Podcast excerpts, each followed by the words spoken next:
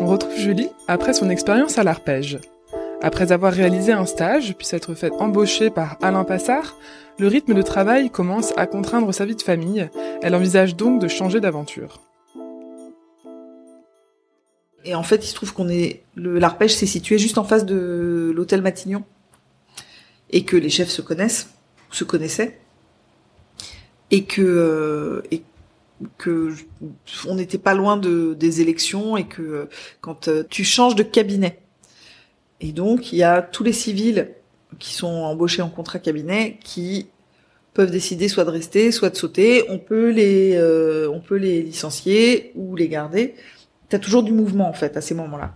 C'est des moments charnières. On vire pas les militaires, on vire pas les fonctionnaires, c'est normal, c'est des, des, des postes spécifiques. Mais voilà, les civils peuvent euh, rentrer et sortir à ces moments-là euh, facilement. Et du coup, euh, voilà, ça allait être l'élection d'Hollande, donc on m'a dit, bah écoutez, enfin le, chef m'a présenté le chef de Matignon, qui m'a dit oui, oui, bah moi je vous prends, mais faut attendre les élections. Parce que toi, t'avais mis le souhait de partir de, de ouais. et donc du coup, ouais, ouais. De, de, de passer à autre chose en fait. C'était. Et là, pas nouvelle opportunité se présente à Julie. c'est ça. Et euh, bah non, bah voilà, bah j'ai été embauchée. Alors entre temps, j'ai passé deux mois au Frenchy euh, pour euh, pour faire euh, pour faire la transition, en attendant qu'il y ait les élections. Et après les élections, je suis arrivée je suis arrivée à Matignon. Bon. donc là, changement d'ambiance, j'imagine. Total changement d'ambiance, rien à voir. Là, tu bosses. on était, je sais pas combien ils sont aujourd'hui, parce qu'encore une fois, les cuisines ont changé à l'arpège, mais à l'époque, on était 10, 12.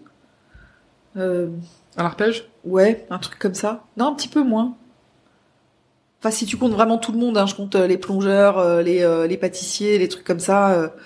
on est, on était, c'était une petite équipe en fait. Et, et là, t'arrives, t'arrives à Matignon et là, t'es quatre à la mise en place. Donc, c'est ceux qui épluchent les carottes, qui désossent les poulets, qui filettent les poissons. Enfin voilà. T'en avais trois au froid, trois au chaud, deux au service du premier ministre, deux pâtissiers, et euh, tout ça avec un roulement, parce que ça c'est le service du midi, mais après à 15h tout s'arrête et hop, t'as les t'as l'équipe du soir qui arrive. Et après on tourne tous, parfois on est du soir, parfois on est du midi. T'as des équipements euh, délirants, t'as des fours, euh, des fours à 50 niveaux, euh, t'as t'as des sauteuses, euh, tu, tu, tu, peux mettre tu peux mettre toi et moi dedans à faire cuire. Enfin tu vois, on rentre toutes les deux. C'est rassurant. Bah tu nourris 300 personnes à Matignon. Ouais, c'est ça. Par jour pas du tout le même volume que euh, non non non c'est pas le même volume c'est pas la même qualité non plus. Et par contre il y a un truc hyper intéressant c'est que tous les jours ça change. Parce que tu nourris tous les jours les mêmes gens. D'accord. C'est tout, toutes les personnes qui, euh, qui travaillent à Matignon euh, qui entourent le premier ministre mais ça va de, je te dis, de euh, la secrétaire euh, au mec qui fait les transmissions radio euh, pour je sais pas quoi. Euh. En fait, tu, tu gères la cantine. c'est ça. D'une entreprise, même si bon là c'est une cantine d'une entreprise un peu plus chic, quoi. Ouais, ouais, c'est un peu spécial, mais c'est c'est ça. Tu gères la cantine d'une entreprise. Enfin, il y a un chef qui gère ça, et puis tu as toute une équipe. Donc toi, t'étais dans l'équipe. Ouais. tu étais à quel poste? Bah ça tournait. Ça tournait. En fait, on a tous tourné, on a tous, euh, on a tous servi des plats euh, hyper chiadés, euh, pompons, euh, pidons pour pour Hérault, parce qu'en l'occurrence c'était Jean-Marc Hérault, le premier ministre à cette époque-là.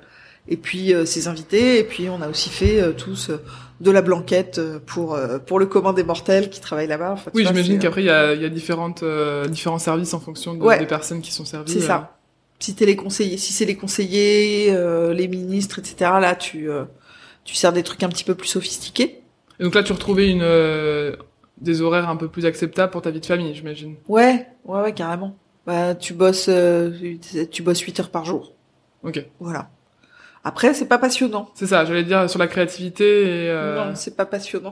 L'inspiration gastronomique. non, et puis alors voilà, je parlais de blanquette, c'est un exemple, mais voilà, par exemple, quand tu décides de faire une blanquette, tu euh, que, et que t'es chez toi, tu commences par euh, acheter tes trucs, et puis tu tu vas éplucher tes oignons, et puis euh, couper tes légumes, et puis euh, tailler tes morceaux de viande, et faire blanchir ta viande, et puis ci et puis ça, enfin tu vois, t'as plein d'étapes. Là, quand tu fais une blanquette à Matignon, quand on te dit aujourd'hui on fait une blanquette, en fait, t'as ouais l'équipe qui est à l'épluchage.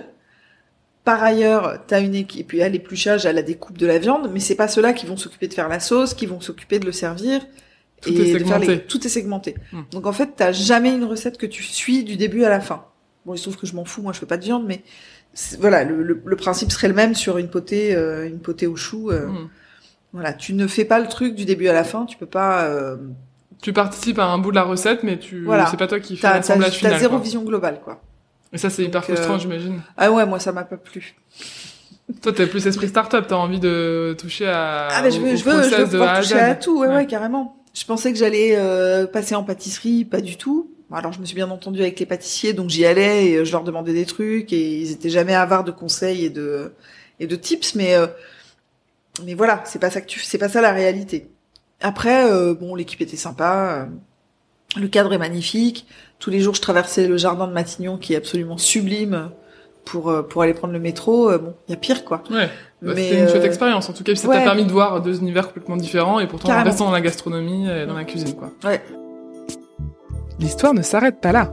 Pour découvrir la suite de cette mini-série, et si ce n'est pas déjà fait, pensez à vous abonner au podcast. Et si vous voulez tout comprendre du véganisme et savoir comment réaliser une mousse au chocolat sans œufs, rendez-vous au cinquième épisode.